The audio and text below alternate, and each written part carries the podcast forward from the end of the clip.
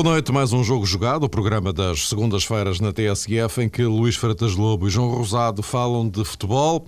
Terminou a época doméstica do futebol, não ainda a temporada, porque a seleção tem uma tarefa muito complicada pela frente no sábado. Mas por cá, o Futebol Clube do Porto encerrou as hostilidades, levando a taça para casa e completando a sexta dobradinha da história. Momento reservado para Josualdo Ferreira revelar finalmente que há um acordo com Pinta Costa para ficar não uma, mas duas temporadas mais no Dragão. Enquanto isto, o Sporting entrou na contagem decrescente para as eleições e cada candidato tem o seu treinador. José Eduardo Tencourt aposta em Paulo Bento e Paulo Pereira Cristóvão escolhe Sven Goran Eriksson. No Benfica, até ver tudo na mesma, a direção quer rescindir por mútuo acordo com Kika Flores, mas o técnico espanhol entende que o acordo só será mútuo se o Benfica pagar cerca de 3 milhões e meio de euros de indemnização. E enquanto houver Kike, ainda não há Jorge Jesus. No meio disto, a Liga aprovou penalizações aos clubes que não pagarem os salários a tempo, mas isto só vale lá mais para 2010-2011. Temas para a edição de hoje, que, claro, vai também abordar o tal Albânia-Portugal de sábado, que já nem é bem uma final para a seleção, já é mais uma finalíssima. Boa noite a ambos. Boa noite. Vamos Boa noite. Eh, começar por aquilo que, hum, que, está mais perto, ou seja, o fecho de, do futebol doméstico. Vitória do Porto na final da Taça de Portugal sobre o Passos de Ferreira, dobradinha e Jesualdo, uh, Luís, uh, acertaste em cheio quando aqui a semana passada dizias eu não sei bem se ele vai renovar por uma ou duas épocas. São mesmo duas. Sim, não é uma questão de, de acertar, é uma questão de tentar eh, perceber aquilo que, que eu acho que seria faria mais sentido uh, em, em, em, função de que da forma do Porto trabalhar e da forma como de Josualdo estar neste momento na, no Porto, isto é, não havia aqui um final de ciclo, claramente havia e está-se eh, a meio de um ciclo. E penso que é um ciclo e quando falo em ciclo falo numa tem a ver com a construção de, de um projeto de equipa. Percebe-se quais são os jogadores que fazem parte dessa dessa estrutura base os que vão ficar, os que podem sair, mas há aqui uma equipa a ser construída que vai sendo reforçada e, e afinada e penso que o prazo de, de, construção desta equipa ou de evolução é, é, pelo menos mais duas épocas. Eu penso que se na época passada Josual tivesse saído, seria normal, lógico, à luz do tal final de ciclo, porque aí percebia-se que era uma equipa que tinha acabado.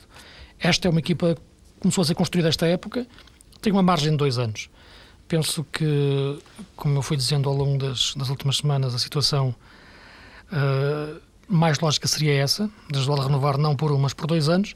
Foi isso se confirmou e penso que vai de encontro à, à forma de trabalhar do Porto, uh, que é uma forma de trabalhar que marca a diferença em relação aos outros clubes, nesta, neste, outros clubes grandes, na forma de, de tratar os seus treinadores. Uh, é verdade que também falha, também erra, como os outros. Se recordarmos alguns tempos mais recentes de alguns treinadores que, que não vingaram no Porto, mas há, sobretudo, uma, uma, uma, uma sensibilidade, diria eu, uh, penso que é o termo correto, para lidar com este tipo de situações que está à vista agora. Basta olhar para o lado neste preciso momento que nem Benfica nem Sporting têm. João, contas feitas, eh, cinco temporadas, indo com o contrato até ao fim, claro, cinco temporadas de Josual no Futebol Clube do Porto. Não há memória de semelhante coisa. Não, é, é uma espécie de penta, o penta de Josualdo Ferreira. Veremos se será também mais um penta para o Futebol Clube do Porto. Uh, o Luís já focou esse aspecto que tem a ver uh, com uma filosofia estrutural uh, no clube que aponta para a continuidade de Jesualdo por mais tempo. Não faria sentido que ele renovasse o contrato apenas por mais uma temporada. Os treinadores, neste caso, funcionam como jogadores. Um treinador com mercado, mesmo considerando que é o tetracampeão nacional e o clube mais forte, pelo menos no âmbito desportivo, pelo menos em Portugal, mas não faria sentido que Jesualdo, com o mercado, aceitasse a continuidade apenas por mais uma temporada. No mínimo, e perante inclusivamente algumas ofertas que não foram confirmadas, mas que foram noticiadas, uh, Jesualdo só ficaria no Futebol Clube do Porto se Pinta Costa lhe desse dois anos de contrato. Acho que isso era o mínimo dos mínimos. De qualquer forma, olhando para aquilo que tem sido a, carreira do Porto no Campeonato Português, para a escassa capacidade de resposta, quer do Sporting, quer, sobretudo, do Benfica, a aposta em Jesualdo, na continuidade de Jesualdo, é, é uma aposta que faz todo o sentido, até porque é um treinador que conhece perfeitamente o futebol português, como poucos, aliás, e permite outra coisa, Mário, na minha ótica, é a Pinta Costa uh, futuramente ter sempre razão. Se Jesualdo continuar a ter êxito, dirão, sim senhor, o Presidente fez muito bem em continuar com o treinador e em fugir um bocadinho à, à sua lógica de gestão dos últimos anos. Se Jesualdo não tiver assim tanto êxito no futuro como teve nos últimos três anos, eh, enfim, Pinta Costa poderá sempre dizer: estão a ver, eu é que tinha razão quando uh, advogava ciclos de três anos para os treinadores no máximo, no limite, estava realmente a ter a perspectiva correta, porque um treinador que fique por mais três anos, depois pode, inclusivamente, esgotar-se alguma ambição e, pelo menos, eh, sede de conquista. Não sei se será esse o caso de Jesualdo, penso que não será, mas permite claramente hum, a Pinta Costa jogar nestes dois tabuleiros, porque me parece evidente, olhando inclusive para as imagens de ontem, que Jesualdo Ferreira, nesta altura, eh, é de algum tempo esta parte, digamos assim, mas sobretudo nesta altura é um treinador eh, com grande popularidade junto dos sócios do Futebol do Porto e esta renovação de contrato, ou este anúncio de renovação de contrato, o tal acordo de princípio, eh, vai claramente ao encontro daquilo que é o desejo do adepto do Futebol do Porto. Luís, não sei se tens mais alguma coisa a acrescentar, porque senão eu ia já avançando, porque temos que gerir aqui o nosso tempo particularmente bem. Uma vez se somos não, capazes. Em relação a esta questão, eu, eu, eu, a única coisa que, que me parece é que, é que é uma questão pacífica, isto é. Uh, o chamado tabu foi criado sobretudo pela, pela forma hábil como o Porto lida com este tipo de situações de uma forma muitas vezes quase, quase cínica, no sentido uh, quase malandro do termo, como o Porto utiliza. Porque Estava tudo resolvido sabia... desde 15 de abril. Exatamente. Portanto, nunca, nunca tive, nas várias vezes fomos falando ao longo das semanas, uh, nunca tive dúvida em relação à continuidade de, de, de Josualdo Ferreira e penso que dois anos seria o ano, seria, seria o correto. Penso que foi essa opção e penso que neste momento uh, é uma decisão que, que pacífica, parece-me muito natural. Agora, é sobretudo a capacidade de decisão que, e de decidir eh, que marca a diferença em relação aos outros clubes grandes que podemos falar a seguir. Eh, porque isso depois reflete na, na forma de trabalhar, na forma de preparar as equipas, na forma dos jogadores jogarem, na forma dos jogadores reagirem às derrotas e às vitórias e naquilo que se chama cultura de clube. Isso é que eu acho que, que hoje em dia faz a diferença entre Porto, Benfica e Sporting. João, a propósito da de decisão, falava o Luís, eh, vamos assistir na sexta-feira algo de muito peculiar no futebol português. Os sócios de um clube, no caso os do Sporting, vão escolher o futuro presidente e, em simultâneo, o treinador. Sim, eh, vai acontecer isso. Eh, é evidente que Paulo Pereira Cristóvão, com este anúncio de Sven Goran Eriksson, causou uma surpresa geral. Eh, não porque ele não tivesse feito a sugestão que o nome que teria escolhido para treinador, para manager do Sporting, eh, não fosse um nome grande, muito sonante. Um treinador para vender camisolas, penso que foi inclusive a expressão que o candidato utilizou. Mas é óbvio que a imagem de Eriksson, o nome de Eriksson, está intimamente associado ao Benfica há um ano esteve novamente associado ao Benfica, supostamente, e viram-se inclusive imagens que de alguma forma deram um testemunho. Podes tirar o supostamente. Pois, imagino que não foi para, enfim, vermos já às 5 que Rui Costa se encontrou com Ericsson na Inglaterra, em Manchester, na altura. Mas eh, nessa altura falou-se, inclusive, que poderia regressar a Portugal e, claro, ao Benfica. Desta feita aparece Sven Goran Eriksson eh, na rota do Sporting, concretamente na rota de Paulo Pereira Cristóvão, candidato uh, à presidência. Parece-me, por um lado, que teria que fazer, uh, digamos que, uma aposta desta natureza, quando se assumiu como um candidato uh, da ruptura, em, em, contraponto óbvio com o candidato da continuidade, José Eduardo Betancourt, Paulo Pereira Cristóvão teria necessariamente que apresentar uh, um nome com este calibre. Uh, porque é evidente que Ericsson, uh, se um, ele confirmar que está disponível para ingressar no Sporting, será um treinador com ideias muito profundas a propósito da organização do futebol do Sporting. Isso parece-me claro. Não será um treinador para, digamos, orientar meramente o plantel sénior, e as expectativas de Ericsson serão necessariamente, no mínimo, fazer um trabalho ao nível daquilo que fez quando, eh, pela primeira vez, se apresentou em Portugal. E isso obedece naturalmente a uma estratégia de fundo eh, revolucionária, para utilizar um, um termo que é sempre muito específico quando se fala ou quando se comenta o trabalho de Sven Goran Eriksson. Esse é o primeiro aspecto. O segundo aspecto tem a ver com o treinador do candidato da continuidade, que é Paulo Bento, que tem feito um trabalho, enfim, eh, bastante meritório, várias vezes tem sido, e com toda a justiça, elogiado neste programa, mas parece-me que a conduta de Paulo Bento neste processo foi absolutamente eh, errada e, francamente, não esperava. É evidente que nos podem faltar aqui alguns dados, alguma informação interna, por assim dizer, mas não me parece nada coerente que, num primeiro momento, Paulo Bento tenha dito que não iria renovar o seu contrato com o Sporting, ou nem sequer o iria uh, equacionar, porque não gostaria de comprometer a futura administração do Sporting. Disse isso na altura, quando Soares Franco anunciou que não seria mais uh, candidato. E mesmo uh, na etapa final, digamos assim, ainda nem sequer tinha terminado oficialmente a temporada, Paulo Bento acaba por se comprometer com José Eduardo uh. Parece-me que a esse nível subverte o espírito uh, das eleições e teria sido, uh, na minha opinião, uh, muito mais prudente e teria inclusive salvaguardado melhor a sua imagem, Paulo Bento, se tivesse permanecido, digamos que, com uma conduta igual àquela que manifestou em janeiro, porque foi o mês em que Soares Franco disse que não seria mais candidato. Esta questão pode ou não ter muita interferência no resultado final, mas eh, num primeiro momento penso que quem não fica bem nesta fotografia é sinceramente Paulo Bento e lamento isso porque a postura dele tinha sido sempre uh, dentro de, de, um perfil diferente e parece-me que desta vez acabou por uh, se precipitar. Luís, o que é que te parece? Eu parece-me que... Até que ponto, até que ponto é que uh, a escolha de um presidente uh, condiciona o treinador? Ou melhor, uh, neste caso concreto, até que ponto é que o nome do treinador condiciona umas Sim. eleições? Não, condiciona. Repara uma coisa. Quando são as eleições, em qualquer clube há sempre os trunfos dos jogadores e de, do treinador.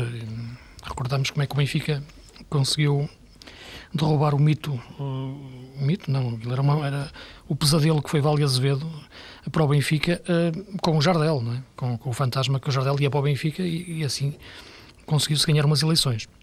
O, o Vilarinho naquela altura. Uh, portanto, este tipo de trunfos de treinadores, de jogadores, uh, servem sobretudo para distrair os sócios daquilo que é essencial uh, no clube, na maior parte das vezes. Acena-se com um jogador e as pessoas vão atrás disso, e, e, porque o sócio não existe para ter um pensamento muito estruturado em termos de política do clube. O sócio existe para ir para a bancada gritar, bater palmas quando entra um gol e insultar quando se perde. Basicamente, um sócio serve para isto. Uh, é, é, cruel dizer isto, mas é o que acontece. Uh, muitos que aplaudem hoje uh, o Josualdo foram aqueles que estavam a insultá-lo há, um, há um ano atrás ou há dois, portanto, e que tinham muitas dúvidas em relação à sua competência. Portanto, o futebol é um mundo cruel em que em que o que é verdade hoje é mentira, hoje na mesma, já não é amanhã. Eh, portanto, no caso do, do Sporting, não há dúvida nenhuma que Paulo Bento vai ser o futuro treinador do, do Sporting, porque penso que a questão das eleições será apenas uma questão formal para se perceber que o novo presidente vai, se, vai seguir a mesma linha de, de continuidade. O futebol do Sporting eh, continuará, em princípio, eh, a ser o mesmo, e a questão que se coloca ao universo sportinguista, e, e isso tanto de fora para dentro como de dentro para fora, mas pensando de dentro, é as pessoas entenderem se esta é a melhor forma de o, Sporting gerir e tentar ser aquilo que deve ser, que é campeão. Após o Sporting ficar quatro anos consecutivos em segundo lugar e falar disso como se fosse um êxito, uh, e pode continuar desta forma. Uh, se é para o Sporting realmente ter a tal cultura de clube, e foi por isso que eu falei em relação ao Porto, onde a palavra segundo lugar não existe uh, em, em nenhum discurso, uh, então é preciso realmente mudar muita da forma de, de, de eu diria, a autoexigência que o clube tem que ter uh, consigo próprio. Esta época, o Sporting termina a época com um sorriso nos lábios, mas foi uma época em que o Sporting conseguiu uh, ganhar, uh, não, não, ganhar nenhum, nenhum título, ficou em segundo lugar, teve resultados de, de pôr os cabelos em pé nas competições europeias uh, frente ao Bayern de Munique e, e, ao, e ao, Barcelona, perder por 7-1 e por 5-1 são coisas que eu acho que devem fazer pensar um pouco. foi uma equipa que não foi longe na Taça de Portugal, nem e teve aquele percalço, como sabemos, na Taça da Liga, mas, enfim, sendo uma competição ainda em fase, em fase de afirmação. É um clube que tem uma formação muito forte, uh, mas que depois não tem política subsequente a ela. Eu acho que o Sporting, eu vejo a preocupação que o Sporting tem tido nos últimos tempos em manter o Miguel Veloso, em não ter aceite uh, negociá-lo em, em dezembro. Uh, e contraponho com a forma como o Sporting eh, negociou facilmente todos os outros talentos do passado, desde Quaresma, o Ricardo, o Ricardo Quaresma, o Cristiano Ronaldo, o Nani e por aí fora. Havia cláusulas em algumas situações, noutras eh, partiu-se logo para a negociação. Uh, no caso do Miguel Veloso, ao contrário, segurou em dezembro, agora quer vendê-lo e percebe-se que ele já não tem mercado que tinha em dezembro. Portanto, há aqui uma falta de política estrutural para o Sporting que me parece que tem comprometido a sua capacidade para lutar pelo título de uma forma uh, mais aberta. Eu sei que o orçamento do Sporting não tem comparação com o do Porto, as dificuldades que ele atravessa, e por isso mesmo tem que existir aqui uma forma mais inteligente de gerir muitas destas questões. Eles gostam de chamar-lhe ativos, são jogadores de futebol, e é disso que se trata. Saber de futebol é saber dos jogadores, e o Sporting, nestes últimos anos, uh, tem conseguido conseguiu o tetra do, do, segundo lugar, mas eu acho que isso não é não, não deve deixar ninguém contente o universo sportinguista. A continuidade deste projeto parece-me uma coisa pacífica uh, e isso, sinceramente, visto de fora, uh, perturba-me um pouco ver a forma tranquila como o Sporting fica em segundo lugar e não se questiona toda esta cultura de clube que, que, está, que está a ficar enraizada de quem não se importa muito com esta situação. E Paulo Bento vai continuar. E eu já o disse antes, eu acho que Paulo Bento sim, mas este Paulo Bento, o mesmo dos últimos anos, parece-me que não. Já não vou entrar aqui tanto nas questões táticas do Sporting estar esgotado do ponto de vista de, sistema, e há quatro anos que o Sporting joga em Losango e, e não encontra uma forma diferente de jogar, e parece-me que isto uh, também devia ser pensado pelo, pelo, pelo, pelo treinador. Uh, e também, como é evidente, a forma como o Paulo Bento se tem exposto, desgastado, uh, perante guerras que não são as suas. Uh, guerras de política desportiva, de arbitragem, de, de, questões com os jogadores, que não são do treinador. Portanto, todas estas questões é que são fundamentais serem faladas. Uh, e isto ainda não vi nenhum candidato a presidente do Sporting falar, sobretudo aquele que, que sabemos que, que vai ganhar. E sem falar nisso, não fala naquilo que é essencial para o Sporting ganhar, não fala que é aquilo, naquilo que, onde está a razão para o Sporting ainda não ter ganho. Se não descobrirem isso, o próximo ano acredito que não será muito diferente deste. João, algum, algum acrescente que é para saltarmos à página é verdade, é verdade que Paulo Bento muitas vezes uh, dá, dá, o corpo às balas uh, em, em, assuntos que não são claramente a sua competência original, digamos assim. Mas também me parece óbvio que em todo este processo Paulo Bento acaba por demonstrar o outro lado da sua faceta, que não é do foro técnico, quando ele se intromete claramente na corrida eleitoral, tem interferência nisso, dizendo que está comprometido com José Eduardo Betancourt. Parece-me que era de bom tom, era de uma elegância maior ficar à margem de todo este processo e deixar os sócios do Sporting eh, decidirem, porque se o candidato é reconhecidamente da continuidade, não seria preciso uh, Paulo Bento uh, dar a sua anuência, assumir-se como primeiro apoiante de José Eduardo Tencourt, estar ao lado dele, porque é evidente que se uh, Tencourt for eleito o presidente do Sporting, Paulo Bento seria o seu treinador. Sim, isso parece-me parece claro, João, não? eu não discordo disso. Agora, a questão que eu coloco aqui ultrapassa um pouco a questão do, do Paulo Bento, não é? O Sporting não, não, não pode ser resumido apenas a um treinador, como parece que, que, seja o candidato, Sim, mas, José Eduardo Betancourt seja o, novo, o candidato, digamos, alternativo uh, procuram fazer crer em muitos momentos. E, e o que assusta primeiro, é ver. Não é? no primeiro momento, quando ele disse que só seria candidato se Paulo Bento dissesse que sim, senhor, estaria ao lado. Exatamente, dele. mas é mesmo isso. É, é, é, por isso que eu refiro que a questão do Sporting não é a questão do, do, do Paulo Bento. E, e, percebe-se que vai continuar com o Paulo Bento e não, não vem mal ao mundo por isso. Agora, o problema é, é continuar com o Paulo Bento sem ver onde estão os grandes problemas do, do, do clube, no fundo, e que depois se refletem na equipa.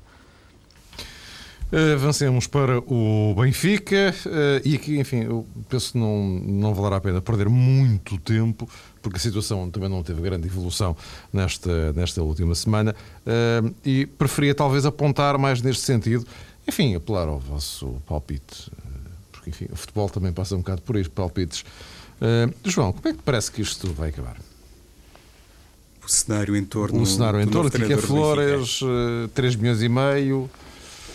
Olha, Jorge parece à espera. Parece-me que não vai acabar, não vai acabar em Sevilha, porque o Betis eh, desceu de divisão. Pois, não. A partir daí, para, para aí já não é. podemos eliminar essa via alternativa, que se calhar até reunia alguma expectativa e se calhar também alguns dirigentes do Benfica esperavam que a eventual permanência do Betis, que acabou por não se concretizar na Primeira Liga Espanhola, oferecesse realmente uma perspectiva diferente e uma solução de trabalho aqui que é Flores. Nessa Uh, nesse contexto, seria sempre muito mais fácil uh, prescindir ou chegar a acordo com o treinador espanhol. Parece-me óbvio, isto já foi também muitas vezes salientado, que independentemente do desfecho deste processo, o Benfica mais uma vez vai partir muito atrasado, não só face uh, ao Sporting, mas sobretudo face ao Futebol do Porto.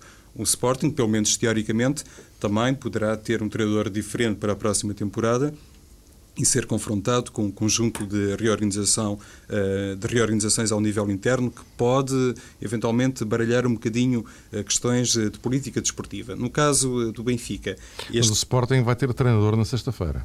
Sim, sim, no caso do Benfica, Benfica não sei. Este, este impasse é a todos os títulos mais problemático. Por isso, vou também, de novo, recorrer a uma ideia que várias vezes tenho transmitido e que passa por isto acho que o Luís Filipe Vieira deveria, até por uma questão de conforto e benefício pessoal, antecipar as eleições no Benfica. Ele corre um risco grande, perante inclusivamente este movimento uh, que está também a crescer, com a passagem uh, dos dias e das semanas, ele corre um risco grande se as eleições forem só em outubro. Vamos admitir que Kika Flores continua, vamos admitir aquele cenário muitas vezes uh, veiculado, de que as coisas no âmbito esportivo não correm bem ao Benfica logo no início uh, da temporada, será sempre muito mais problemático para o Luís Filipe Vieira, no caso de ele querer continuar como treinador do Benfica, e eu acho que quer uh, renovar o, o seu mandato. Por isso, seria, até por uma questão que tem a ver com um prejuízo para a oposição. Quanto uh, mais cedo fossem as eleições, pior, naturalmente, para a oposição. Menos tempo para se organizar, uh, como dizia o Luís, para contratar é treinadores aos jogadores. A, a, questão é que agora já é um bocado tarde não é, para antecipar eleições. Íamos ter eleições para ir em agosto. Não? É? Sim, sim, mas independentemente dessa questão, Mário, o Luís Filipe Vieira deveria ter pensado nisto antes. Antes, claro, claro. O tal pensamento estratégico muitas vezes marca a diferença e que é francamente visível uh, noutros clubes, sobretudo naqueles mais a norte do país, faltou uh, no Estádio da Luz. E parece-me que, que, a posição de Luís Filipe Vieira pode ficar melindrada, pode ficar de alguma forma em causa, mas além dele, claro que Rui Costa, neste momento, também não é uma pessoa, e isso viu-se inclusive pelas suas últimas declarações, não é uma pessoa tão tranquila, não é um dirigente, uh, enfim, tão seguro uh, do seu cargo, ou pelo menos das suas opções, como era antigamente. Porque me parece claro que se Luís Filipe Vieira, uh, enfim, cair, passa a expressão, uh, Rui Costa também pode cair. E se quiser calcular o seu futuro no Benfica, Rui Costa ainda poderá equacionar uma forma diferente de se posicionar, pelo menos tendo em conta um cenário eleitoral no Benfica. Luís, isto vai dar no quê? Eu acho que vai dar com na saída do Kiki. Falta saber como e, e por quanto é que Kiki vai acabar por sair eh, do Benfica. Uh, mas lá está, mais uma vez eu volto a tocar aqui no aspecto que é fundamental, é a cultura do clube e perceber-se como é que se gera um clube. Uh, o Benfica nos últimos cinco anos, cinco treinadores, se perguntar agora a quem os contratou por que razão contratou, contratou Kuman, Fernando Santos, Camacho, Trapattoni, Kike, não conseguem explicar porquê. Porque se conseguissem explicar porquê, eh, conseguiriam entender agora como é absurdo eh, eles terem saído ao fim de um ano. No caso de Fernando Santos, de uma forma inacreditável, um ano e um jogo. Portanto, é isto que é fundamental. Eles não percebem porque é que eles saem, porque não percebem porque é que os contratam. É isto que é fundamental. No caso do Porto, isto não acontece. Há, existe uma lógica na contratação e na saída dos treinadores. E o, que e o o treinador que vai depois pegar na equipa aproveita algo que, que o seu antecessor deixou ficar, mesmo que tenha ideias diferentes, há ali uma base. No Benfica, não. O treinador que entra não tem nada a ver com, com, com aquele que esteve no passado e depois é novamente começar uh, do zero. Não tenho dúvidas rigorosamente nenhumas que o Benfica está interessado em Jorge Jesus, isso parece-me evidente. E também mais evidente ainda que Jorge Jesus está interessado no Benfica. E não vem mal ao mundo por isso. Uh, agora, a forma como o Benfica tem tentado gerir a saída do Kike é que revela a falta de visão estratégica que o clube devia ter há mais tempo. Uh, e é isso que, que, acontece de ano para ano dentro, dentro do clube. Uh, é evidente que Kika terá mercado em Espanha, hum, sem dúvida nenhuma que já o estará ele ou os seus representantes na melhor forma de, de resolver essa situação em termos de mercado, mas fazê-lo agora é complicado, como é evidente. E, e, uma época não se pode preparar assim uh, em, em, tão curto espaço de tempo. E o Benfica tem contratado alguns jogadores nos últimos tempos. O Patrick, o Ramírez.